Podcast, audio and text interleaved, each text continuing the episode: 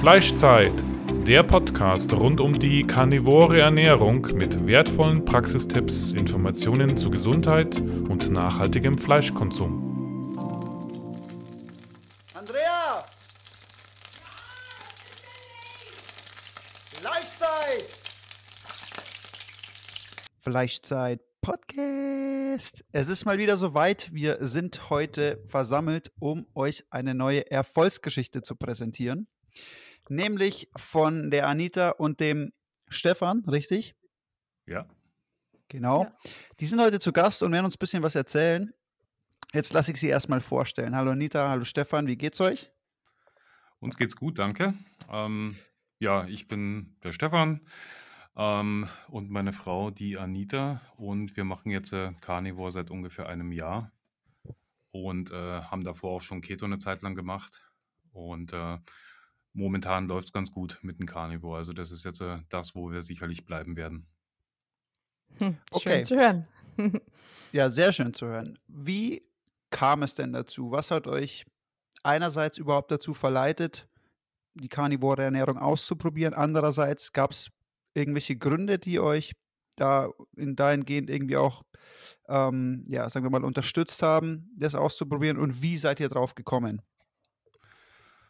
Ja, ähm, angefangen haben wir vor anderthalb Jahren, glaube ich, vor anderthalb Jahren mit äh, Keto. Da war der ausschlaggebende Punkt der gewesen, dass ich gemerkt hatte, dass bei mir der Zucker langsam ausschlägt. Also ähm, einfach Symptome gesehen, starke Müdigkeit nach dem Essen, ähm, Trägheit, Wahnsinn. Und auf jeden Fall habe ich mich dann daran erinnert, dass ich ähm, vor zehn Jahren mal Low Carb gemacht hatte und äh, habe gedacht, das mache ich wieder. Und damals gab es noch kein YouTube, jetzt gab es YouTube und dann habe ich mich eben erkundigt und äh, bin dann eben auf Keto gestoßen, habe gedacht, das ist ja quasi dasselbe, nur noch einen Zacken schärfer. Und äh, habe das dann gemacht. Ähm, dann hat äh, meine Frau quasi gesehen, dass ich abgenommen habe und wollte es dann. Ja, ich war voll neidig und, äh, und habe das dann halt auch genau. mitgemacht. Genau. Aber du hattest auch noch eine ähm, Fettleber. Ja, ne? ich, ja, ich 40 und die Anita 39. Okay, also ihr seid relativ nah beieinander und habt dann beide irgendwann mal gemerkt, so, okay, muss sich wahrscheinlich was ändern und genau. habt es einfach ausprobiert mal. Also ihr seid dann quasi erstmal zu Keto gekommen. Wie ging es euch da auf Keto? Wie war da der Zustand oder die Verbesserung vielleicht auch im Vergleich zur Ernährungsform vorher? Ja, ähm, also erstmal für mich war es nicht so ein Problem, weil ich wusste ungefähr, was mich erwartet, weil ich das ähm, Low Carb, was ich vor zehn Jahren mal gemacht hatte, unbeabsichtigt, eigentlich ähm, war das auch schon ziemlich Keto gewesen. Und von daher wusste ich halt, dass ich so ein Einbrüche kriegen kann. Ich habe es dann halt gemerkt, die erste Zeit äh, beim Aufstehen aus der Hocke, dass auf einmal mir leicht schwindlig wurde, so Geschichten. Also einfach wieder die, ähm, die Mitochondrien quasi äh, ausbilden. Und ähm, damit äh, ging das eigentlich mal ganz gut los. Ich weiß gar nicht, ich habe dann äh, wieder weniger Hunger gehabt einfach, ähm, habe mich besser gefühlt, mehr Energie gehabt, habe dann aber direkt gleich äh, ins Fasten auch reingestartet, nachdem die ersten paar Wochen überwunden waren. Und da habe ich mich richtig gut gefühlt. Also da, das werde ich, glaube ich, nie vergessen. Das war so ein Zünder, der da eingesetzt hatte. Und ähm, das Ganze hat dann eigentlich ähm, die Anita dazu bewogen, dann erst das auch auszuprobieren. Ja, ich hatte halt drei Schwangerschaften hinter mir. Also ich habe innerhalb von sechs Jahren drei Kinder bekommen und hatte halt auch alle möglichen Wehwehchen. Migräne ganz schlimm, mhm. Hämorrhoiden, Krampfadern, halt alles, was man sich halt so anlacht in den Schwangerschaften. Mhm. Ja. Mhm. Wie, wie war die Ernährung während den Schwangerschaften? War das eine standardmäßige, ähm, ja, mehr oder weniger Diät, sagen wir es mal so? Naja, das war eigentlich voll unterschiedlich. Die erste Schwangerschaft war ich noch vegetarisch, auch die Jahre davor eigentlich, acht Jahre lang. Dann hast du halt Wie ist das dann weitergegangen? Also in der ersten Schwangerschaft war ich vegetarisch und habe dann nach der Geburt ganz arge Zahnprobleme bekommen.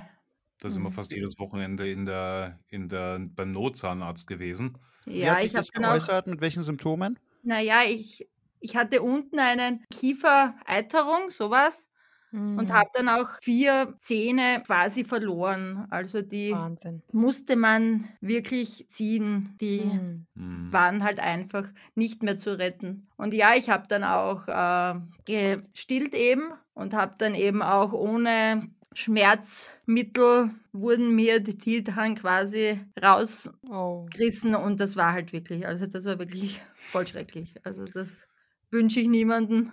Genau, dann Ja. haben wir zu der Zeit eigentlich auch aber hast du auch Nahrungsergänzungsmittel genommen? Ja, voll viel eigentlich. Also alles, was einem so e empfohlen Ja, wird, haben ja. wir mitgenommen, hat aber irgendwie Mhm. alles Also erst, äh, erst als es aufkam mit den Zähnen oder schon, schon, schon vorher? Nein, eh schon vorher eigentlich.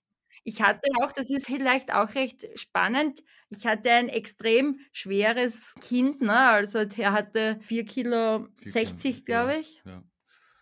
Bei der mit Geburt. den haben wir mit 2 Sauglocken geholt, qua also Ja, da das war ganz schwierig. 2 Schwestern dran gezogen. Ich habe noch am Bauch gedrückt und Ja. und da muss man aber dazu sagen, ähm also ich will nicht zu sehr ausschweifen, aber wir hatten 'ne 'ne Hausgeburt eigentlich Mhm. und, äh, mussten dann aber, weil der nicht raus äh, wollte, weil er einfach zu groß war, mussten wir dann, äh, mit 'n Auto schnell ins Krankenhaus fahren und, äh, die Anita hat sich halt oben beim beim Auto am Griff festgehalten, damit sie sich Ah. quasi nicht draufsetzt.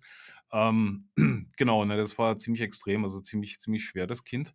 Und, ähm, der Obwohl keine, ähm, Schwangerschaftsdiabetes vorlag, ja. Das ist eigentlich recht spannend, finde ich, Ja. weil ich nicht Und spannend ist auch weiß noch an und für sich, dass nachher das der, ähm, Andreas, also der erstgeborene Sohn quasi dann selber auch noch mal Probleme mit den Zähnen hatte. Also Ah das ja. hat sich dann quasi komplett niedergeschlagen. Ähm, ich weiß noch, wir waren dann nachher bei der Privatärztin irgendwann und die hat gesagt, glaube ich, Vitamin A oder irgendwas. Ähm, mit irgend 'nem Vitamin hat sie das zusammengebracht, das haben wir dann auch noch supplementiert. Aber mit, äh, Lebertran haben wir ihm dann gefüttert, aber halt fleischlos, ne? Also, wir haben das Mhm. irgendwie überhaupt nicht verstanden, dass das damit zusammenhängt, Genau. ne, Und diese Probleme. und beim 2. Kind, äh, hast du dann so einen Heißhunger auf einmal auf eine, äh, äh, Extrawurstsemmel bekommen. Das Ja. weiß ich noch. Da war ich arbeiten und sie hat nachher angerufen und gesagt: „Boah, ich habe jetzt nicht widerstehen können.“ Ich meine, man muss überlegen, sie war Vegetarierin und hat Ja, das ich aus glaube 9 ethischen aus ethischen Gründen gemacht und nicht aus Ja. gesundheitlichen, ähm, was man scheinbar auch nicht machen kann. Und, äh, hat dann quasi reuevoll angerufen und gesagt, sie hat jetzt 'ne Leberkässemmel gegessen und hat sich aber so gut danach gefühlt. Und, ähm, dann war's halt quasi wieder Fleischesserin von einem Moment auf 'n nächsten und viele Sachen hatten sich da dann eigentlich schon verbessert, ne, so heißhungermäßig und so. Ja, ich hatte so einen Fleischhunger dann plötzlich. Also, das war wirklich extrem. Ja. Ja, das haben wir jetzt auch schon Mhm. öfter gehört, dass wirklich in der Schwangerschaft natürlich der Nährstoffbedarf extrem erhöht ist und die besten Nährstoffe bekommt man halt nur mal aus'm Fleisch. Mhm. Und Und der gerade die Soja ja, ja, ja, und gerade die fettlöslichen Vitamine sind ja auch diejenigen, die die Knochen aufbauen, ne? Also, jetzt von Ja. wegen Zahnschmelz hatten wir das Thema hatten wir auch schon in der in der vorherigen, ähm, Folge mit den 5 mal frei, mit den Auswanderern. Ja, Mhm. Entschuldigung, Dave, jetzt habe ich dich unterbrochen. Ne, ne, passt schon. Also, wie gesagt, es es ist eigentlich, wenn man drüber nachdenkt und das reflektiert immer so eindeutig, vor allem in den Schwangerschaften sieht man das halt dann auch, wie hoch da der Nährstoffbedarf natürlich ist, wenn man natürlich auch ein Kind miternähren muss in seinem Körper. Und, äh, da ist es dann auch nicht mehr verwunderlich und und sehr schön auch als Beispiel zu sehen dann, wenn auch Leute, die sagen, sie essen kein Fleisch, ne, weil sie Vegetarier oder Veganer sind, auf einmal so einen, ja, Heißhunger auf Fleisch entwickeln, weil der Körper gibt schon die richtigen Signale. So ist es nicht. Der Körper sagt schon irgendwann deutlichst, was er braucht. Und da sieht man einfach wieder, dass einfach unverzichtbar ist, vernünftige Nährstoffe aufzunehmen. Ja. Mhm. Ja. Ja, ganz Man muss sicher. auch dazu sagen, dass wir eigentlich, ähm, alle, äh, in den also, ich habe dann zwischendurch, wie sie noch Vegetarierin war und wir noch auf dem Trip waren, hatte ich dann zwischendurch auch mal haben wir so gemeinsam 'n bisschen vegane Phase eingelegt. Äh, ich halt, ähm, weil's mir besser gehen sollte ich habe zu dem Zeitpunkt, äh, Vollzeit gearbeitet und dann noch, ähm, nach Feierabend, äh, 6, 7, 8 Stunden in der Abendschule verbracht. Und, äh, das laugt natürlich auch den Körper aus. Das wollte es dann wieder auf Vordermann bringen. Nachher hatte ich dann, äh, auch Zahnprobleme gehabt, ich weiß noch. Und der Zahnarzt hat mir noch einen Zahn gerissen und gleich den halben Kieferknochen mit. Also ist jetzt keine so super Zeit, auf die wir da zurückblicken. Ah. Und von daher sind wir froh, dass es jetzt besser geht. Also jetzt mit, ähm, mit Carnivore. Ich merke es allein, ich hatte zwar keine konkreten Zahnprobleme mehr, aber hi- hier und wieder mal irgendwo einen Schmerz gehabt, wegen bei der Krone oder irgendwas. Und das ist dann einfach auf einmal vorbei. Ne? Mhm. Jetzt, genau, wie, ja. wie, wie war der Schritt dann? Ihr wart Keto, die Schwangerschaften waren, ihr seid auf Keto gegangen und was hat euch letztendlich dann dazu bewegt, Carnivore zu Mhm, leben? mhm, mhm. Ähm, also erstmal habe ich ähm, weiterhin ähm, verschiedene YouTube-Sachen dann eben äh, konsumiert und habe dort dann stolpert man wahrscheinlich zwangsläufig über Carnivore und habe das nachher ähm, eben der Anita erzählt und die Anita ist halt der Typ, die recherchiert immer im Hintergrund und kauft sich dann auch hier und da mal ein Buch und dann hat es, glaube ich, das vom Saladino hat sie, Ja, glaube ich, gehört. Saladino, Flash for Life, habe ich dann Mhm. gelesen. Mhm. Und ich äh, bin dann immer relativ extrem, Ja, ja, kann man ja. das so sagen? Also halbe Sachen gehen bei ihr nicht. Wenn sie dann was sieht, dann ist das auch das Neue, was man ausprobieren muss. Und das wird dann halt auch irgendwie strikt durchgezogen bis zu dem Punkt, wenn halt dann die Nerven nachlassen und eine Fressattacke kommt. Ja, das stimmt. Also ich bin immer sehr extrem und ich habe auch den, Hahn sofort nur mehr Weidefleisch, ne, alle möglichen Quellen halt aufgetan, wo wir halt gutes Fleisch herkriegen und auch, auch Innereien heftig gleich nach Hause und alles. Ne? Also, Mhm. äh, um so auf den Punkt zu bringen, sie hat halt nachher das Buch gelesen vom Saladino, relativ schnell. Und ähm, das haben damals sehr viele Sachen Sinn gemacht, ne, wie das halt so ist. Ähm, die, was man jetzt in YouTube-Videos sieht, ist ja auch nicht immer sehr differenziert. Dort im Buch war es aber sehr differenziert und von daher haben wir dann gesagt, wir probieren das aus, weil die Sachen halt Sinn machen. Ich bin dann, glaube ich, auch schon zu dieser Zeitpunkt auf euren Podcast gestoßen und ähm, habe dort quasi die von dort aus die Zusammenhänge eben mit Obst und Gemüse, also vor allen Dingen dann eben das Gemüse, was bei Keto noch überblieben ist, ähm, das quasi gesehen, dass das negative Folgen haben kann. Ähm, hatte dann auch zu dem Zeitpunkt äh, teilweise auch sehr viel Salat in Keto drin, äh, hatte dann natürlich auch einen sehr aufgeblähten Bauch.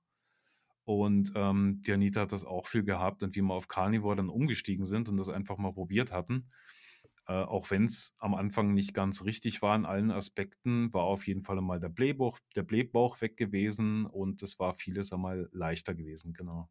Ja. Okay, was waren denn so, wenn du es nochmal, oder wenn ihr das nochmal zusammenfassen wollt, was waren denn die vorherrschenden wirklich, ja, nennen wir es drastischen körperlichen Probleme, was war wirklich vordergründig, was sich verbessert hat und was waren vielleicht auch noch so kleine Sachen, die beiläufig irgendwie besser geworden sind? Vor Keto oder vor Carnivore? Vor Carnivore.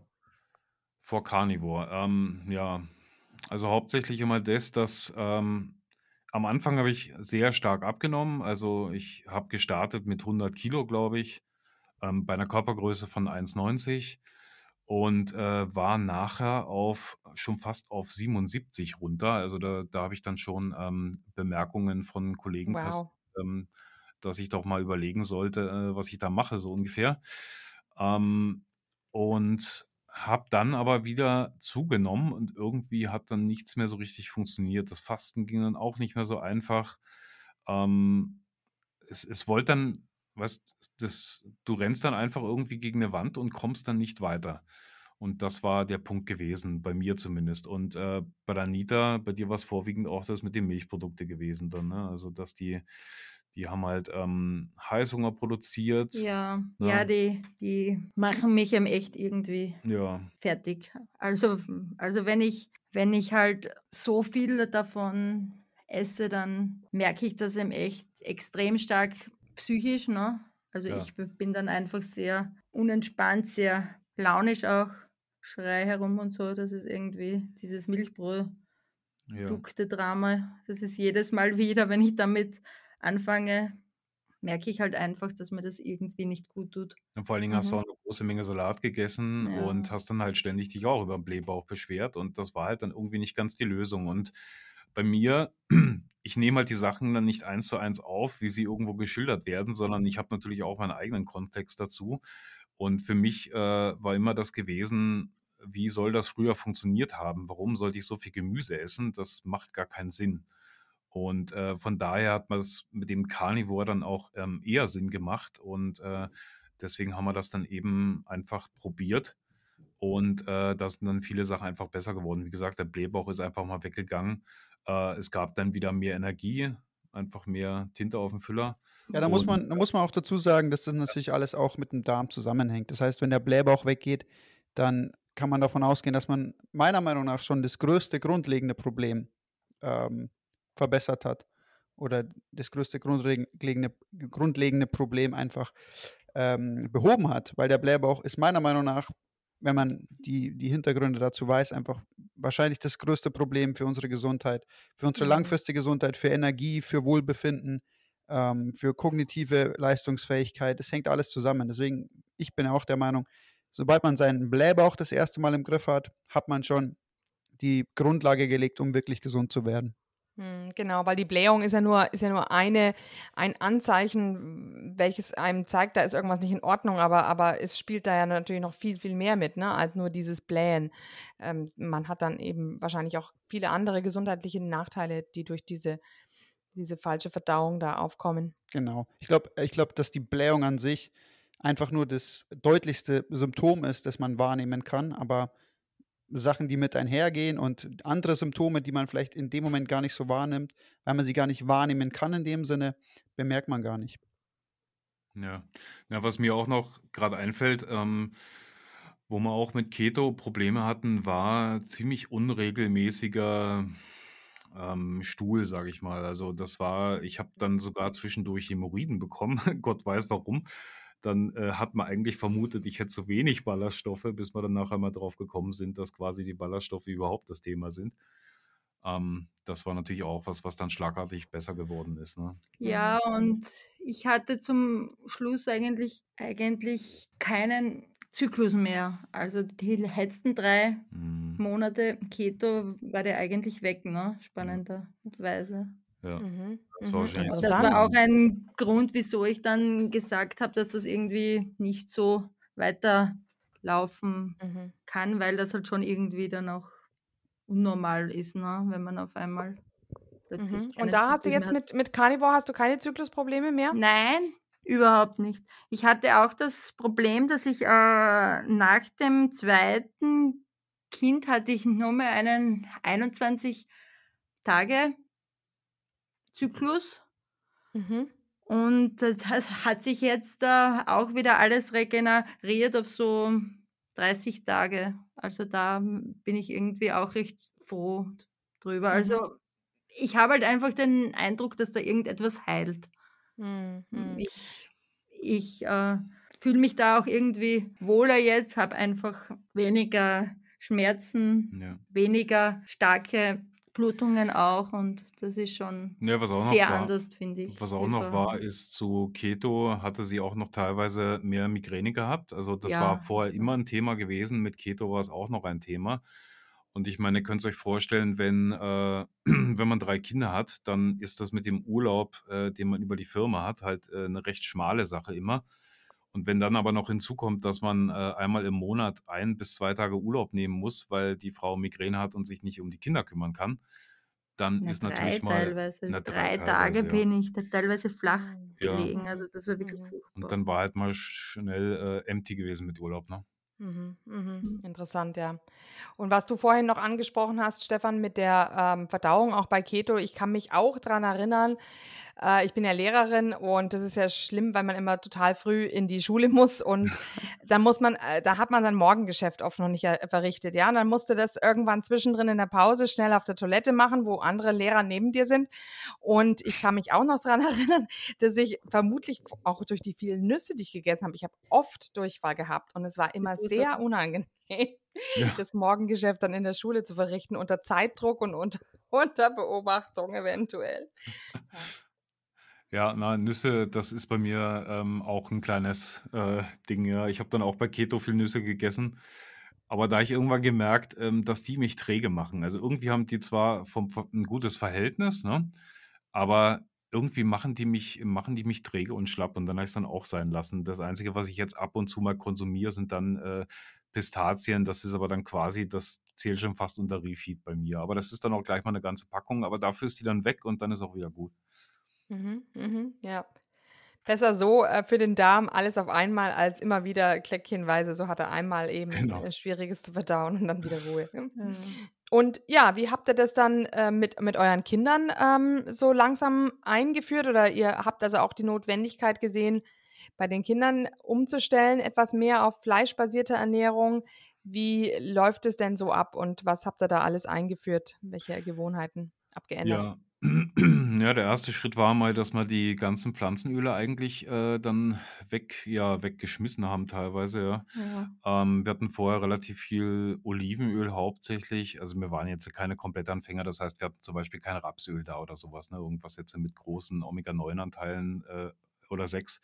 Äh, Sonnenblumenöl hat man jetzt auch nicht viel, aber das Olivenöl, ähm, Kokosfett haben wir dann eigentlich auch weggetan und äh, haben dann quasi geschaut, dass wir bei den Kindern eben dann äh, Rindernierenfett, das kriegen wir ziemlich gut ran ähm, und äh, Schweineschmalz und sowas. Dann haben wir geschaut, dass sie eben vermehrt auch Eier kriegen und Hackfleisch. Das Hackfleisch kann man immer mal wo untermischen, das Mhm, passt ganz gut.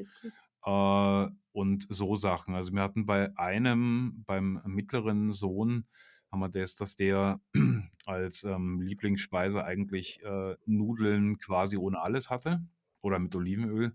Mhm. Und das dann natürlich ein bisschen schmerzlich und vor allen Dingen die Anita kann das dann auch nicht wirklich gut ertragen. Wenn sie dann sowas weiß, dann ist es dann gleich mal, ist dann gleich mal over. Und ähm, Ja, Ja, man möchte seinem Kind ja auch nur das Beste tun. Da kann man natürlich dann auch nicht mehr, nicht mehr zusehen, ne? Ja. ja, voll, aber es ist halt auch schwierig, wenn man halt jetzt da von heute auf morgen ihnen halt sagt, so heute nicht mehr, ne? Mhm. Und äh, ich habe es dann halt auch, auch viel mit Reden und mit er Erklären versucht. Und hm, auch wenn sie irgendwo quasi Schmerzen hatten oder so, haben wir ihnen das halt dann schon gesagt, dass sie halt mehr Fleisch essen sollten und solche Sachen, ne? Da- Dass Mhm. das halt dann quasi gesünder wäre. genau, also wir haben, äh, wir haben vorher auch oft äh, ähm, so Obstpausen, äh, ich weiß nicht, wie man das dann auf Deutsch sagt. Ähm, also bei uns sagt man halt Obstjausen, aber Ja, äh, Snacken Snack, eigentlich Snack, Mhm. genau. generell. Ne? Ja, Also, ja, ja, ja, äh, sie haben eigentlich ständig ge- ja. gegessen vorher, ne? irgendwas. Ja, vor allen Dingen Und ständig Obst. Ähm, und das haben wir dann einmal abgestellt. Also ähm, eigentlich an allen Fronten so ein bisschen, weil wir ihnen grundsätzlich die Kohlenhydrate dann doch nicht entziehen wollten komplett. ich Ähm, wollte schon. du Du wolltest, aber hast ich gemeint, nicht. das Ja. ist zu extrem. Ja, ich bin immer der Meinung, dass, dass die Sachen, die ich äh, vorher irgendwann mal gewusst habe, dass die halt durch das Neue nicht unbedingt verdrängt werden sollten, sondern so ein bisschen eine Symbiose finden. Ähm, und bei Kindern, wo es dann einfach äh, auch noch nicht so viele Studien gab, gab oder gibt, äh, war ich mir da doch ein bisschen unsicher. Also ich bin dann auch lieber einer, der sich so ein bisschen auf Studien verlässt. Aber ich habe mir gedacht, wenn wir dann eben die, die Fette ersetzen, schauen, dass ein bisschen mehr Fett ist, dann einfach tierische Sachen mehr dazu. Ich Mhm. meine, wir waren beim, beim, beim Jüngsten, also beziehungsweise beim Ältesten, der was zuerst kam, sagen wir es so. Ähm, da haben wir wirklich eigentlich am Anfang geschaut, dass der nicht wirklich Fleisch kriegt. Also das ging so weit, Mhm. dass wir sogar ähm, eine Kornmahlmaschine hatten und Reisbrei und so Sachen Ja, gemacht hör haben. Und dann hat er voll den Karies. Das war alles Dann hat er. Karies bekommen, genau. Der hat dann Mhm. äh, tatsächlich auch, ähm, äh, was hat er gebraucht? Sie haben ihn einen Zahn gezogen und ein paar Ja. behandelt. Und da haben wir dann sowieso gesagt, ne, das ist jetzt vorbei. Und seitdem Mhm. wir das gewechselt haben, wir haben bei den Kindern ungefähr vom Dreivierteljahr dann umgestellt oder vor einem Jahr, Mhm. ähm, dass wir das Ganze so ein bisschen überführen. Und seitdem hat er gar nichts mehr. Ne? Also Mhm.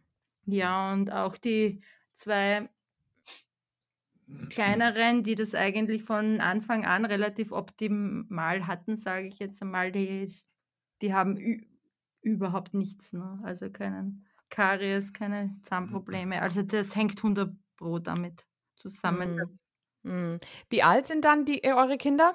Die, äh, die Kleine ist jetzt der äh, zwei, der, der zweite ist vier und der Große ist sechs. Und ähm, ja, wie sieht es dann jetzt heutzutage, also wie sieht es jetzt aus? Also was macht ihr dann mittags? Was kocht ihr für sie oder was gibt es zum Frühstück? Was gibt es zum Abendessen? Ja, Frühstück schaue ich halt immer, gibt es meistens Eier, Eier mit Speck, Eier mit Hackfleisch, Käse, Waffeln, Mhm. irgendetwas halt so in die Richtung. Für die Kinder.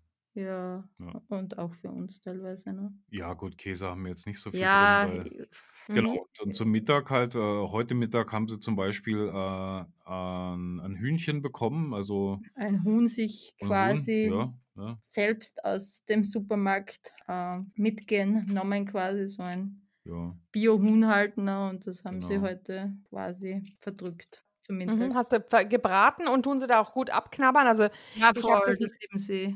Ah, das lieben sie, ja. Meine sind da zu faul, mhm, ja.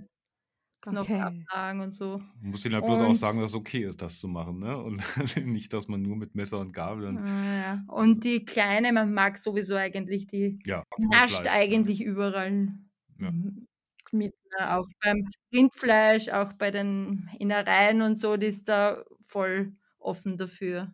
Mhm, mhm, interessant, gell? Das also, das höre ich jetzt immer öfter, dass die grade die ganz kleinen Kinder dann doch gerne auch Innereien essen und eben, ja, so was wie Knochenknabbern haben wir jetzt schon öfter gehört, dass die Kinder das gerne machen.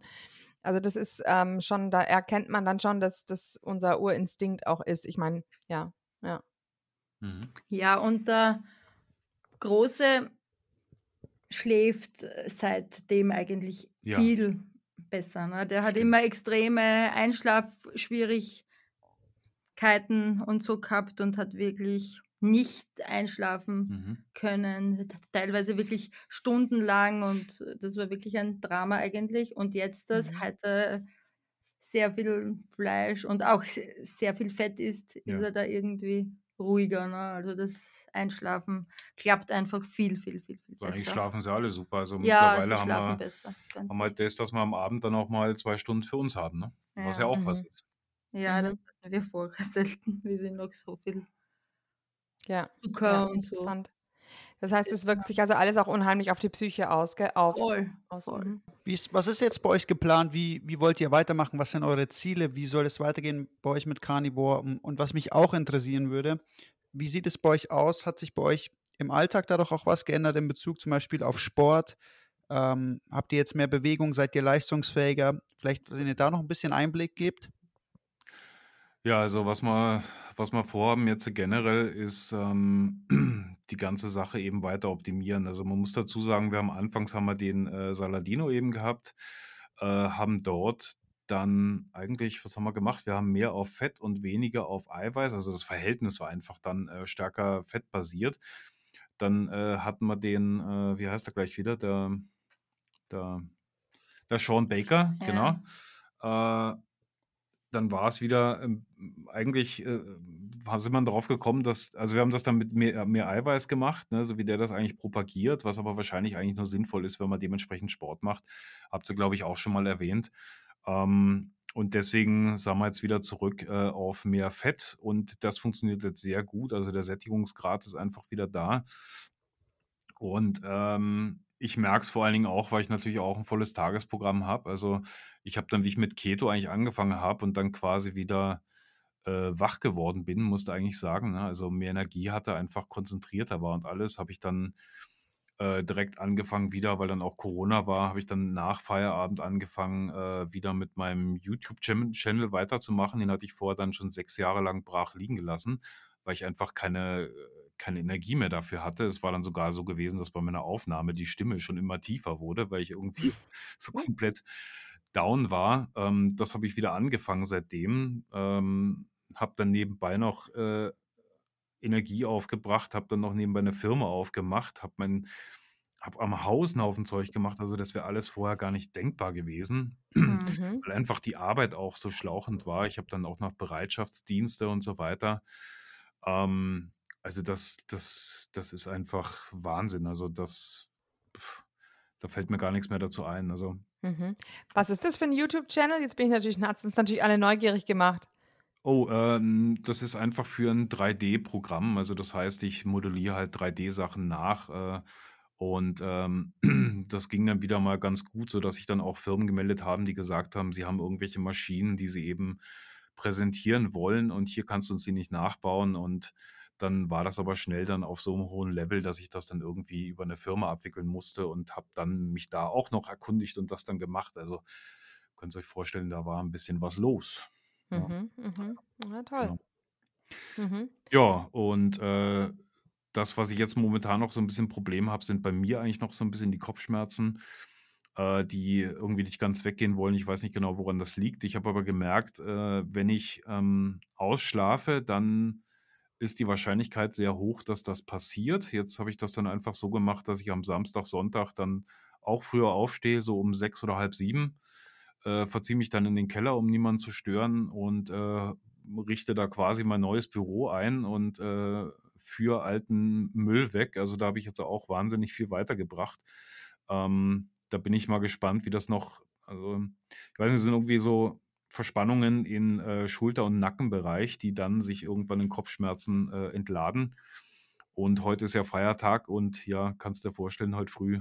Ich bin erst um acht aufgewacht und äh, hatte dann schon wieder leichtes Mhm. Kopfweh Mhm. gehabt, aber ja, Ja, genau. aber da wissen wir irgendwie auch nicht, wo Ja, das ja. her ist. Da kommen wir irgendwie auch nicht weiter bei dem Problem. Mhm. Was, was ich jetzt mir da vorstellen könnte, ähm, esst ihr so, ähm, ähm, ähm, wie ist es mit, mit ähm, Knochenbrühen und ähm, Slow-Cooked Meat? Macht ihr das? Ja, eigentlich schon sehr viel sogar. Also du könntest eigentlich schon ein bisschen mehr Knochenbrühe trinken Ja, Ach so. Knochenbrühe, ja. Mhm. Aber Weil ich, nee, nee, das warte mal, weil ich nämlich gerade eben da eben ein, einwerfen wollte. Es ist so, dass, also es wird oft von der Histaminunverträglichkeit gesprochen, die eben gerade in der Knochenbrühe aufkommt. Also bei mir ist es so, wenn ich Knochenbrühe trinke oder Slow-Cooked Meat, ähm, vor allem eben die Brühe, die rausläuft, dann bekomme ich darauf auch Kopfschmerzen. Es ist, es ist entweder, also in den Carnivore-Foren heißt es die ganze Zeit, es ist eine Histaminunverträglichkeit, weil eben durch dieses lange Kochen äh, Histamine wohl auch viele entstehen. Jetzt bin ich da nochmal in eine andere Geschichte reingekommen und zwar bei Slow-Cooked oder länger gekochten Sachen entsteht nämlich ähm, auf ganz natürliche Art und Weise Glutamat. Also ähm, äh, Glutamin, die Glutaminsäure ist ja eine Aminosäure und die wird im Grunde aufgebrochen. Ist ja eigentlich der Geschmacksverstärker normalerweise.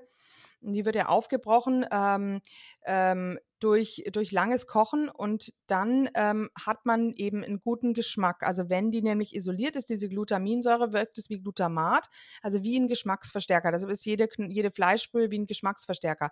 Aber das Problem ist, ihr kennt ja dieses berühmte China-Syndrom. Es gibt einige Leute, die haben Probleme mit zu viel Glutamat Hm. und die haben dann auch Probleme mit Knochenbrühe. Und da kommen eben genau sowas, solche Dinge wie Kopfschmerzen auf. Also vielleicht probier, ähm, nur mal so ein Tipp, Knochenbrühe rauslassen vielleicht mal. Das ist interessant, ja. Das, ähm, vor allen Dingen, weil ich sowieso unter dem äh, China-Syndrom leide. Ich Ja, meine, das das habe ich er. früher immer in Mhm. Kauf genommen, weil ich es einfach so lecker fand. Und äh, ja, aber das ist jetzt sowieso vorbei. Was mir auch noch einfällt, ist, ich weiß nicht, inwieweit die Elektrolytversorgung bei euch optimal läuft, ob ihr genügend Salz esst oder ob sich da, wenn ihr Salz esst, ob sich da was ändert, wenn ihr Salz esst, ich weiß es nicht. Könnte man auch mal schauen, vielleicht ein bisschen mehr Elektrolyte zuzuführen und Mhm, schauen, ja, wie sich das auf die Kopfschmerzen und die Muskulatur auswirkt, weil das habe ich auch Mhm. oft, dass Leute da Probleme haben und äh, die gehen relativ oft weg oder verbessern sich, wenn eben genügend Elektrolyte zugeführt werden. Und wenn ihr sowieso Carnivore seid, ich weiß nicht, wie strikt ihr Carnivore seid, aber ich gehe davon aus, dass euer Ele Elektrolytbedarf sowieso noch höher ist. Ähm, und deswegen, ja, würde ich einfach mal ausprobieren, vielleicht auch ein bisschen äh, Natrium, Kalium, Magnesium, ähm, so Snake Immer Juice-mäßig alles. zuzuführen äh, mhm, und zu Mhm. schauen, ob mhm. sich was bei den Kopfschmerzen tut und auch bei der Muskulatur. Ja, Mhm. super. Ja, das, äh, also Carnivore bin ich schon eigentlich ähm, schon relativ strikt, außer halt ab und zu da die äh, Pistazien. Ähm, und äh, im Endeffekt schaue ich halt, dass ich mich, ja, ich tue mich schon einmal im Monat vielleicht abschießen, aber ansonsten äh, mache ich das schon äh, vernünftig. Mhm. Ich bin mir halt auch noch nicht ganz sicher, inwiefern die metabolische Flexibilität auf Dauer halt interessant ist. Deswegen äh, tue ich da ab und zu dann mal einen Tag was anderes essen. Aber das mit dem äh, Salz werde ich auf jeden Fall noch mal im Auge behalten. Ich weiß, wir haben das alles da und äh, die Mhm. Anita hat da auch Snack ihre Juice und so. Snake Juice und das ganze Zeug, aber das, äh, da profitiere ich halt so selten davon. Ähm, ja, das sollte ich Mhm. mal Mhm. angehen, genau. Ja, eine Sache fällt mir jetzt auch ein. Ähm, welche Fleischsorten esst ihr denn vor Oh, allem? das, äh, das ist Anitas Thema. Naja, wir essen eigentlich sehr, sehr viel Rind, Ja. Mhm. hauptsächlich. zwischendurch einmal ein wenig Lamm. Was das Riesenrind, ne? Hier. Ja, unterschiedliche Also Rinder, aber haben, das ist, glaube ich, nicht so interessant, oder? Welches Rind? wir haben vorher, Angusrind und genau, Dexterrinder und so Sachen. Wir haben Mhm. früher, ähm, wollten wir eigentlich auch schon schauen, dass wir vernünftiges Fleisch bekommen, äh, also schon vor anderthalb Jahren oder so. Äh, und haben gedacht, na, bei uns gibt es ja irgendwie nichts draußen, äh, quasi, ähm, ja, fernab vom Schuss. Und äh, wie die Anita dann sich aber doch damit stark beschäftigt hat, haben wir auf einmal irgendwie sechs, sieben private Lieferanten in der Nähe. Also privat insofern, dass die halt recht klein waren. Es gab einen größeren, das ist die Boa Farm, heißt die bei uns. Und ähm, da hast halt diese Riesenrinder da, diese, keine Ahnung, und die sind Bio, Weide und alles, was es so gibt. Galloways sind. Galloways, okay. Mhm. Und, Und auch ähm, das Mhm. ist halt äh, ganz vernünftig aufgezogen. Da, das, also, wenn es da hingehst, da bekommst alles und da bekommst du eben auch das Rindernierenfett, das ausgelassene, in großen Mhm. Zu einem sehr guten Preis. Die Steaks sind zwar nicht sehr günstig, aber dafür haben wir dann eben wieder andere Lieferanten.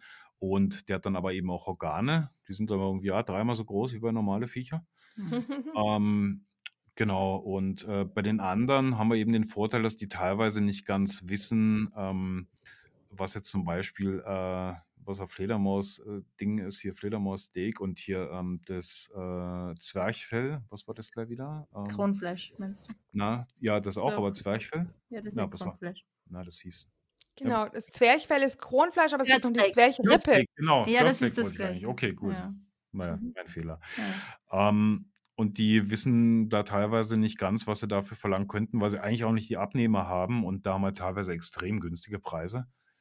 Und Mhm. ähm, ja, also von daher, da sind wir eigentlich sehr gut aufgestellt, ja. ja, du isst schon noch relativ viel Schwein, finde ich. Also, Ja, das stimmt. Naja, ich habe mir Wurst und auf so Arbeit nicht Sachen. so unbedingt äh, andere Möglichkeiten, aber ich hatte jetzt, äh, ich werde jetzt wieder eine Stunde eher aufstehen, also dann um halb sechs oder sowas oder um fünf und werde dann eben mir das, ähm, die Sachen reinziehen für den ganzen Tag und dann arbeiten gehen. Ich hatte das jetzt eine Woche probiert gehabt, das hat sehr gut funktioniert.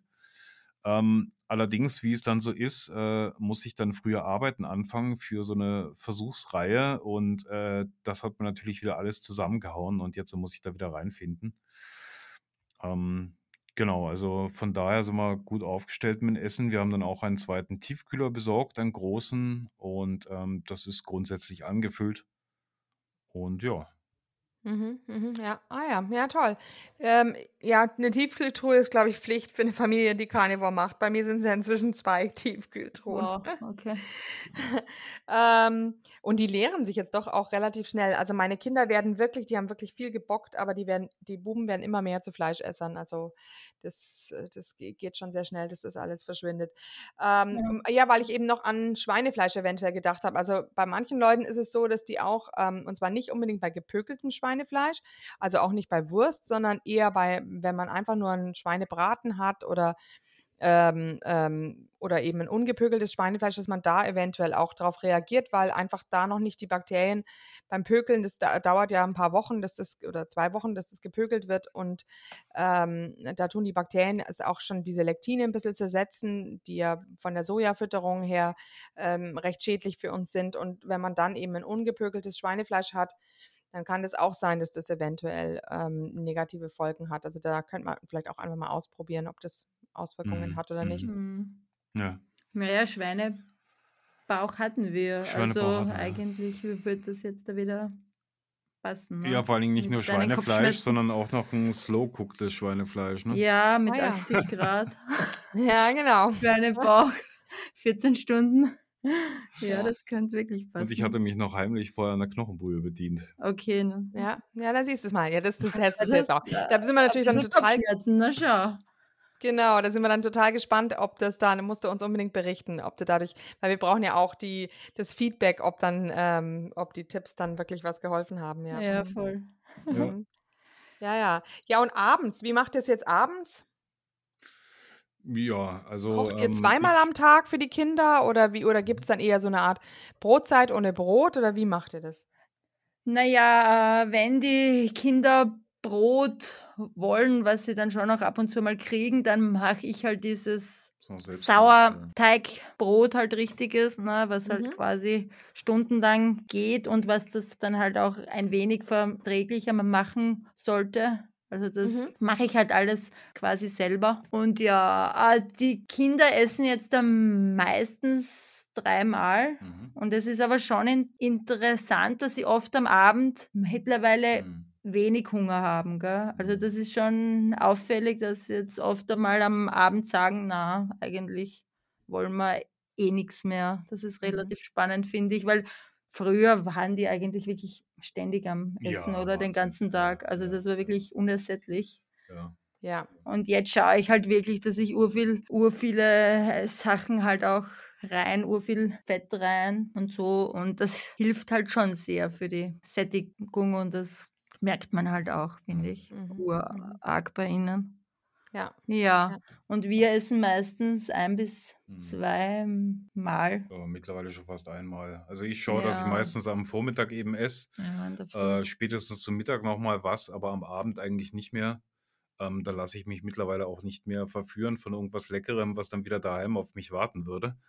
Mhm. Ähm, das heißt, ja, bei mir ist es dann halt so, da gibt es auf Arbeit dann eben äh, so ein Geschäft in der Nähe, die halt warme Sachen haben. Ne? Die haben Schweinebauch, die haben ähm, verschiedene Leib, also ähm, Fleischpflanzer. Ne? Mhm. Und äh, das nehme ich dann, da habe ich dann auf Arbeit noch einen Keil Butter und da kann ich da eben noch Butter drauf, ähm, drauflegen und dann, glaube ich, habe ich so halbwegs noch ein Verhältnis. Und wenn Ja. das dann bis zum Abend reicht, dann reicht es bis zum Abend. Aber ich habe jetzt auch geschaut, dass ich lieber dann mal ein paar Tage habe, wo ich dann ein bisschen mehr reinbutter, damit mir nachher nicht ähm, die Energiebilanz äh, nach unten geht. Ne? Weil wenn ich dann Mhm. Längerfristig so ein bisschen weniger Kalorien esse, habe ich halt gemerkt, das geht dann nach hinten los. Da ist dann wieder Energie weg und das, ja. Mhm. Also lieber dann einfach mal ein, zwei Tage komplett unterbrechen und nichts essen. Und das geht dann immer noch am besten, habe ich gemerkt. Mhm. Toll, ja. Mhm. Ja, das der wird den und, Dave freuen, wenn er, wenn er das hört, Dave, gell? Natürlich. ja, und ich habe halt immer noch das Problem, dass ich noch einige Kilos loswerden will. Mhm. Und jetzt ist es aber ähm, quasi so, dass ich immer noch stille, also Ah, seit ja. mittlerweile sechs Ja. Jahren eben eigentlich durchgehend, mit zwischendurch schwanger und dann habe ich auch einmal zwei gleichzeitig gestillt und so. Wahnsinn. Ja, voll. Und jetzt ist es halt so, dass ich, ja, ich habe immer noch sechs, sieben, acht Kilo zu viel, die ich halt einfach nicht loswerde. Und ja, jetzt haben wir schon mit allem möglich. Ah ja, und dann haben sie mir eben alle geraten, dass ich doch mehr Eiweiß und weniger Fett essen soll. Und dann habe ich das halt, diesen Rat halt befolgt und ich hatte so einen Hunger. Ja. Ich habe, glaube ich, äh, am Tag zwei Kilo Fleisch gegessen und ich habe wirklich, ich glaube, drei oder vier Kilo damit zugenommen, bis ich das dann aufgegeben habe. das gell? war richtig teuer. Das war auch Ja. richtig teuer, weil ich ja urviel Fleisch brauchte, ne? Und ich Ja. war unersättlich und das hat überhaupt nicht funktioniert Ja. ne, für mich. Genau. Also. Ja, ist Ja. wirklich. Das ist, also das denke ich auch, da das haben wir jetzt schon öfter gehört. Ähm, also mageres Fleisch zu konsumieren ist natürlich unheimlich teuer und ähm, es ist also mit Sicherheit nicht nachhaltig und, es, und es, das, dieser Begriff hangry zu sein, ne? hungry und angry, das Mhm. durch dieses zu fettarme Fleisch, das ist, glaube ich, merken viele. Und äh, deshalb heißt, Ka ist, heißt Carnivore eigentlich nicht, dass man unbedingt Fleisch isst, sondern Carnivore heißt eigentlich, dass wir unsere, die meisten ähm, Energie aus, Inner- aus Fett beziehen und natürlich Nährstoffe aus Innereien auch. Also wir sind nicht unbedingt nur Fleischesser. Mhm. Ja, und ich tendiere halt auch immer mehr zu roh, muss ich sagen. Ja, toll, ich auch, ich auch, immer Ja, mehr. Und Mhm. das nächste Projekt wird, glaube ich, einmal Omat mit Roh. Aber ich habe halt da irgendwie auch wieder so ein bisschen Angst, dass ich das dann halt mit dem Fett halt irgendwie nicht so hinkriege. Ne? Da habe ich noch ein bisschen Respekt davor, wenn man das so sagen kann. Mhm. Also mit Roh und Fett. Ja. Ja, ja, ja, das stimmt. Also rohes Fett einfach so zu kauen, finde ich jetzt auch nicht so angenehm. Wie ich es jetzt total lecker finde, ähm, ist, wenn ich eben vom Bauern oder auch vom Metzger ein richtig fettes Hackfleisch bekomme. Also die so, tun mir extra viel ähm, Fett mit drunter mischen. Mhm. Und dann schmeckt das Hackfleisch auch so gut. Ähm, und dann, da kriege ich das Fett auch gut unter, also dass ich das Fett essen kann. Ansonsten esse ich zum Beispiel mache ich auch eine Mischung, weil, also zurzeit bin ich auch ein bisschen mit, mit Rohkarnivoren im Gespräch und, ähm, mhm. und ich finde es auch interessant, diese ganze Theorie ähm, mit, den, mit den Bakterien, dass man die also quasi auch noch zu sich nehmen soll, ähm, weil wenn es roh ist, hat man ja wesentlich mehr Bakterien, die man auch aufnimmt. Aber ich könnte zum Beispiel auch nicht rohes Fett essen. Und was ich dann mache, ist zum Beispiel eine rohe Leber esse ich, aber ich schütte mir ja, dann ja.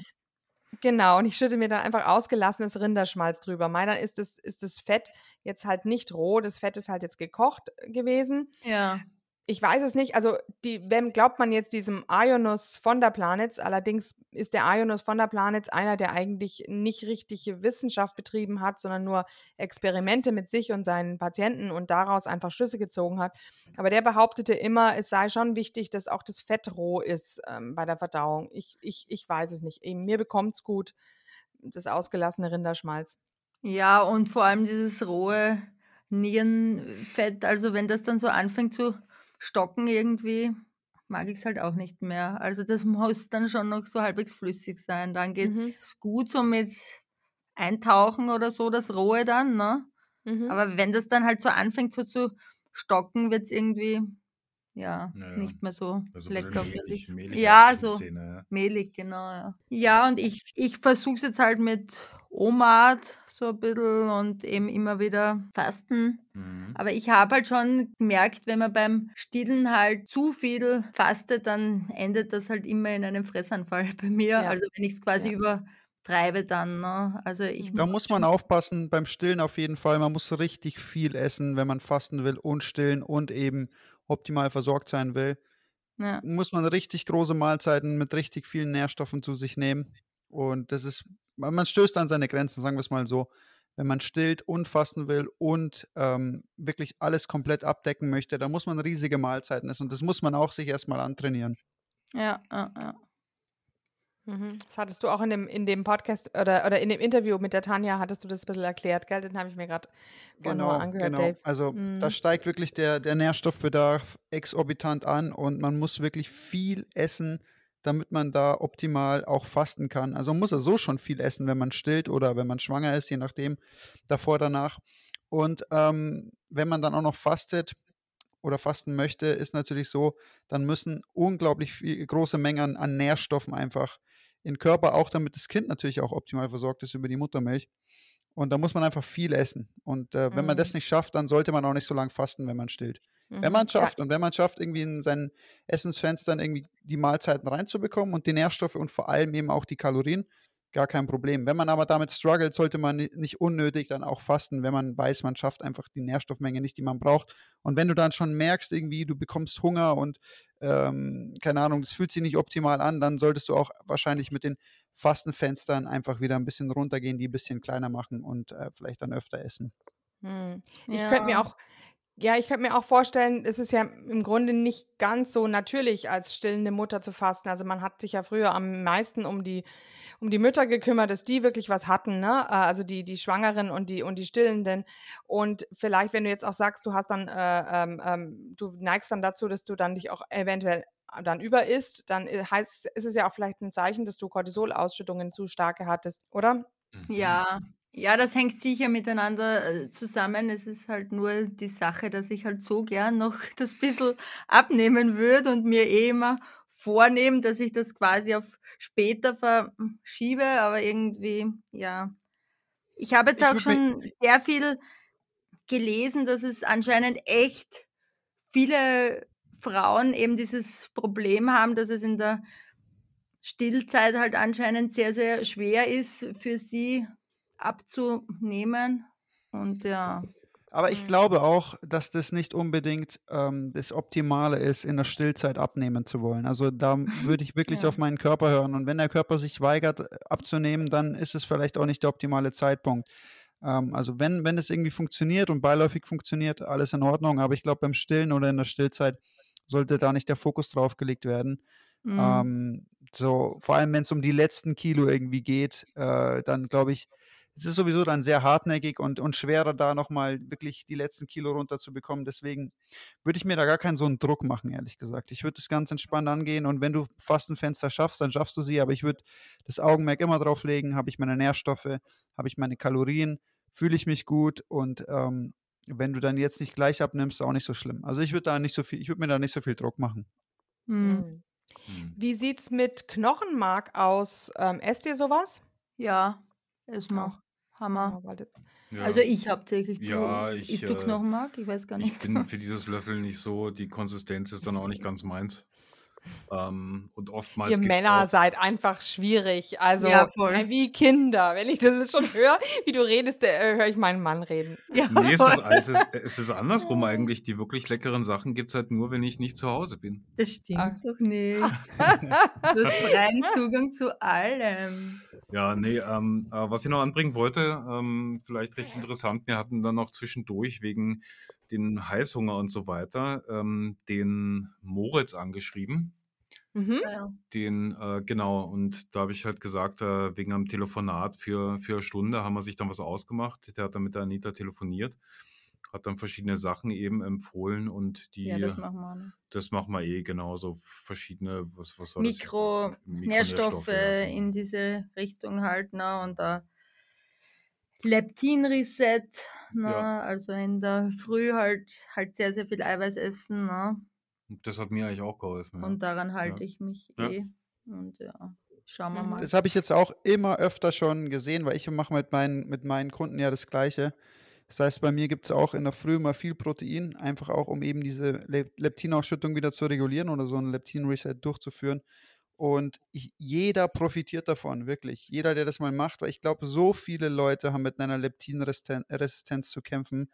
Und ist wirklich jeder, der das mal macht, und ich kann es jedem nur empfehlen, Leute, esst mal eine Zeit lang in der Früh viel Protein, macht eine Mahlzeit in der Früh mit viel Protein und ihr werdet sehen, es ist unglaublich für euer Sättigungsgefühl für den restlichen Tag, allgemein für eure Sättigung, für euer Sättigungsgefühl im Gesamten. Wirklich kann ich jedem nur empfehlen, mal auszuprobieren. Mhm, mhm. Ja, ja, glaube ich auch. Aber eine Frage hätte ich da zum Beispiel. Sollte man dann, ähm, sollte man dann, wenn man aufsteht, morgens gleich essen? Weil es ist ja so, der Hunger ist morgens nicht gleich da. Der kommt oft erst so nach zwei, drei Stunden. Und wenn du, es gibt, wenn du gleich nach dem Aufstehen isst, dann hat es den Vorteil, dass es dich ein bisschen mehr in Schwung bringt. Also dieses Essen, du wirst dadurch ein bisschen wacher, aber der Nachteil ist, dass du eigentlich nicht richtig, nicht wirklich auf deinen Hunger wirklich gewartet hast. ähm, Und Hunger ist ja eigentlich ein Zeichen, jetzt will ich erst was haben. das kommt drauf an. Also ähm, ich würde jetzt auch nicht direkt nach dem Aufstehen essen, so irgendwie zehn Minuten danach. Ich würde ein bisschen warten und schauen, wie, was der Körper dann sagt. Ähm, nur glaube ich, dass wenn man das äh, eine Zeit lang macht und auch sein OMAD in der Früh zum Beispiel macht, dass der Hunger ganz natürlich in der Früh kommen wird. Also Mhm. wenn der Hunger in der Früh noch nicht wirklich da ist, ähm, dann kann es auch noch mit der Leptinresistenz zu tun haben, weil ich gemerkt habe, ähm, dass je mehr ich das gemacht habe, der Hunger auch äh, eben stärker kam in der Früh. Vielleicht nicht direkt nach dem Aufstehen, aber schon innerhalb von einer halben Stunde nach dem Aufstehen dann. Sollte mal jeder für sich selber schauen, wann der Hunger kommt. Ansonsten, ich würde einfach sagen, man, es muss jetzt nicht direkt nach dem Aufstehen sein, aber auf jeden Fall so, ja, zwischen 6 und 9 Uhr würde ich die Mahlzeit essen, so in, um den Dreh rum. Mhm, mhm, okay. Ja, na, wir haben das, äh, ich habe das Ganze ja ausprobiert, quasi direkt nach dem Aufstehen, weil ich ja sonst ähm, keine Möglichkeit hatte, mir da ordentlich was zuzubereiten. Äh, und ich muss sagen, ich hatte am Anfang auch keinen Hunger in der Früh. Aber erstmal ist das dann ein bisschen besser geworden. Und dann muss ich sagen, äh, hatte ich dafür am Abend nicht mehr so viel Hunger und nicht das Bedürfnis zu snacken, was bei uns so ein bisschen aus den letzten Jahren immer noch hängen geblieben war, äh, weil wir sonst quasi keine freie Zeit miteinander hatten bei drei Kindern. Und da möchte man natürlich dann irgendwie äh, besondere, gemütliche Momente haben. Und äh, da hat sich dann das so ein bisschen verfestigt, dass man am Abend dann irgendwie noch was snacken will. Das war dann teilweise halt äh, in der Carnivore-Zeit dann halt dann ähm, Schwarzwälder Schinken oder irgendwie sowas, Schinkenspeck. Ähm, Mhm. und das habe ich damit echt reduzieren können, indem ich Ja. dann in der Früh wirklich gegessen habe. Und ich finde auch die äh, Theorie von dir, Dave, mit der Flamme da eigentlich ein ziemlich guten, ziemlich gutes Synonym. Also das, also ich merke da, ich ähm, beim ersten Mal ist es noch ein bisschen schwierig. Da ist es fast so ein bisschen, war mal fast noch fast ein bisschen träge gewesen. Aber dann ab dem zweiten, dritten Mal ähm, kommt dann wirklich auch eine schöne Wärme einfach von innen raus und äh, du kannst Gas geben. Ne? Ja, also einmal das Mhm. mit dem Essen nachmittags und abends, warum das besser geworden ist, hat damit zu tun, dass sich eben, dass du ein Leptin-Reset gemacht hast, mehr oder weniger, dass sich dieses Hormon Leptin wieder normalisiert hat in der Ausschüttung und in der Aufnahme. Und dadurch du abends keinen Hunger mehr bekommen hast. Da haben wir auch in der Folge mit Moritz drüber geredet, dass das eben mhm. passiert, wenn man diesen Leptin-Reset macht, in der Früh viel Protein isst oder allgemein in der Früh isst, ähm, dann wird es besser und es war eben so ein Anzeichen, was Moritz auch angesprochen hat, dass wenn du eben abends nochmal so Heißhunger bekommst, das spricht sehr stark für eine mhm. Leptinresistenz und das habe ich ja. jetzt auch schon sehr, sehr oft gesehen äh, bei Leuten, die ich betreue und je länger man es dann macht und je länger man in der Früh ist, seine Nahrungsaufnahme reguliert und vor allem in der Früh dann Nahrung zunimmt, desto besser wird es auch, ja. Und das hat eben mhm. auch damit zu tun, dass wenn du in der Früh isst, auch deinen Stoffwechsel besser ankurbelst, der natürlich höher läuft und du dann natürlich auch besser versorgt bist, ne? dadurch, dass der, der Stoffwechsel besser läuft. Du verbrennst mehr Fett, du bist wahrscheinlich auch noch tiefer in der Ketose und dadurch kommt es gar nicht mal an den Punkt, dass man abends dann so viel Hunger bekommt. Das hat oft damit zu tun, einfach, dass entweder die Nährstoffversorgung nicht ausreichend war oder dann natürlich auch Blutzuckerschwankungen, wenn man eben nicht Carnivore oder, oder strikt ist. Ähm, das kann alles damit zu tun haben. Mhm, ja. Und ähm, was mir jetzt heute zum Beispiel auch noch aufgefallen ist, heute hatte ich nämlich nichts rausgelegt für mich zum Mittag. Ich habe lauter Zeug gemacht für die Jungs und so weiter. Und dann bin ich einfach nur nach meinem Gefühl gegangen mittags. Und was habe ich gemacht? Ich habe ich hab immer nämlich, weißt du, wenn ich den Rinder, das Rinderschmalz auslasse, bleiben immer diese Crossis übrig. Das sind im Grunde so recht sehr, sehr fetthaltige ähm, ähm, ja, ähm, Reste ja, von diesen mhm, Fettabschnitten. Die Grameln bei uns, ja. Die Grameln, genau. Und die habe ich immer nur so in so 50 Gramm ähm, packe ich die, verpacke ich die immer in einer Plastiktüte, nur die in die, in die Gefriertruhe. Und heute hatte ich irgendwie intuitiv, mache ich diese Gefriertruhe auf, weil ich also relativ spontan essen musste und oder mir das Essen erst spontan holen musste und habe mir drei, ab, am Ende, also ich habe zuerst nur eine Packung geholt, habe sie mir warm gemacht in der Pfanne. Gegessen habe ich eine zweite geholt und ich habe eine dritte geholt. Ich habe drei Packungen von und es hat so gut getan und ich war anschließend so ähm, tiefensatt. Also ich habe im Grunde eine richtige, riesige Portion Fett heute Mittag gegessen und es war endlich mal so ein bisschen nur so, auf was habe ich jetzt gerade eben ähm, Appetit. Also ich habe da wirklich jetzt gerade auf meinen Körper ge gehört und ähm, war anschließend richtig tiefengesättigt. Also ich habe mir jetzt überlegt, oh, die nächsten Tage muss ich jetzt, glaube ich, schon drauf schauen, dass ich wirklich gut, gut Fett esse, weil das hat sehr gut getan. Also vielleicht ähm, ähm, auch, und es gibt auch eine Frau, die heißt Dr. Bright, ähm, eine, Amer eine, Amerikanerin, die in Italien lebt, ähm, die sich mit Frauen und Hormonen und dergleichen beschäftigt und die sagt immer, die Frauen müssen, müssen ganz, ganz viel Fett essen. Also ja. die ist auch Karnivorin da gibt es auch Interviews mit der, ähm, äh, die sagt, es ist einfach wahnsinnig wichtig, also diese Dr. Bright wäre vielleicht auch eine Idee, danach zu schauen. Gerade wenn du jetzt auch stillst, hast du ja auch einen extremen Hormonbedarf auch. Also äh, beziehungsweise dein ganzer Stoffwechsel läuft ja auf Hochtouren. Die Hormone sind wahrscheinlich wirklich laufen auch auf Hochtouren mhm. und ähm, und das gibt einfach äh, so äh, eine gute Befriedigung. Also ich glaube, ich werde mich die nächsten Tage nur über die Crossis stürzen. Und ich war dann vor allem so satt, dass ich mir gedacht habe, ich mag kein Blatt mehr. Also jetzt ja, so heute Abend oder so, ich bin nicht mehr in der Küche, äh, um, um irgendwas wird. Also mhm. ähm, das ist, vielleicht unterschätzen wir das, ähm, wie viel Fett wir immer wieder brauchen. Ja, obwohl ich, ich hätte es eigentlich schon wirklich, ne? Also, also ich, äh, ich mache wirklich noch pro Fleischgewicht mhm. quasi ein Viertel Fett zusätzlich mhm. rein, ja. Also es schwimmt mittlerweile wirklich mhm. im Fett. Ne? Ja. Also ja. es ist wirklich viel. Ich esse, ne, wenn ich einen, wenn ich 400 Gramm Fleisch esse, ich äh, haue ich oft noch über 100 Gramm Fett dazu. Ja. Also ich esse wirklich mhm. viel Fett. Ja, die gehen mhm. relativ schnell weg, die, die Rinderriegel bei uns, die Rinderfettriegel. Also das letzte Mal hat schon gar keiner mehr gehabt. Äh, jetzt hoffe ich, dass wir da relativ schnell wieder zu Nachschub kommen. Aber ähm, das ist am, am Abendessen, das hat sich auf jeden Fall ähm, super jetzt entwickelt. Da muss ja dazu sagen, dass bei, bei Keto noch äh, auch noch so ein Punkt war, weil du hast am Abend dann noch mal Bock gehabt zum Snacken Ja. und dann warst du aber eigentlich so ein bisschen im Kaloriendefizit und dann hast du angefangen zu snacken und dann hast du dich nachher so vollgeschlagen, dass dir am Mm. Tag schlecht war. Ja, ich Mhm. habe wirklich, also ich kann wirklich essen, bis ich tot umfalle Ja. teilweise. Also das ist wirklich. Mhm. Ja, Viel schwierig. Ja. Schwierig. Ja. Das ist, glaube ich, auch als Frau schwierig. Also ich kenne das auch. Ich meine, ich bin den ganzen Tag dann doch, also bei mir ist es ja jetzt so, ich bin ja stolz auf meine Buben, weil sie essen wirklich nur, wenn sie hungrig sind. Aber das hat natürlich zur Folge, ich gehe mit meinem Mann, wir sind um, um 6 Uhr in der Küche und machen unser Frühstück oder um 7 und dann kommt der nächste um 9 runtergetrudelt, dann kommt der nächste um 10 runtergetrudelt. So, um 12 kommt mein Mann runter und die braten sich dann immer wieder was raus und danach ähm, bin ich halt immer wieder äh, in der Küche, weil mir ist es dann immer nicht sauber genug, so wie sie es Mhm. aufgeräumt haben. Also schwierig im Grunde den ganzen Tag ständig in der Küche rum. Ja. Und du, das ist natürlich einfach äh, schwierig, weil wenn man, wie heißt das immer, Exposure, wenn man das eben die ganze Zeit vor sich sieht, ähm, dann verliert man auch leicht das Hungersättigkeitsgefühl. Ne? Und es ist oft auch eine, eine, ein Automatismus, dass man beginnt, sich irgendwas in den Mund zu schieben, äh, weil es einfach so fest in, in einem drin ist, so dieses, dieses Snack-Verhalten. Ähm, und diesen Auto Automatismus abzugewöhnen, ist vielleicht auch schwierig. ja, voll. Das ist. äh, Kannst also gut schwer. nachvollziehen. Mm, Ja. Okay, jetzt haben wir schon über eine Stunde drauf. Ich würde sagen, wir kommen jetzt langsam zum Ende. Ich wollte mich Mhm. bei euch bedanken auf jeden Fall, dass ihr da wart und eure Geschichte erzählt habt. Und ich freue mich natürlich, dass euch die Carnivore Ernährung geholfen hat. Und natürlich haben wir euch jederzeit wieder gerne da, wenn es Neuigkeiten von euch gibt, wenn sich was verbessert hat, wenn ihr was verändert habt. Jederzeit gerne wieder am Podcast. Und ja, damit würde ich sagen, machen wir Schluss für heute. Andrea, hast du noch was zu sagen? Nee, aber ich finde es toll. Ich, ich bewundere euch, dass ihr als Familie so früh schon drauf gekommen seid. Ich ärgere mich, dass ich erst zu spät drauf gekommen bin. Mhm. Ja, ich glaube, Ja. die Grundlage für die zukünftige Gesundheit ist auf jeden Fall gelegt. Genau. Eurer Kinder und auch der Intelligenz der Kinder. Ja. Das ist auch wichtig. Gut, Mhm. dann würde ich sagen, machen wir Schluss für heute. Vielen Dank, Anita, vielen Dank, Stefan. Und alles auch. Gute. Ich bin sicher, wir hören uns irgendwann mal wieder.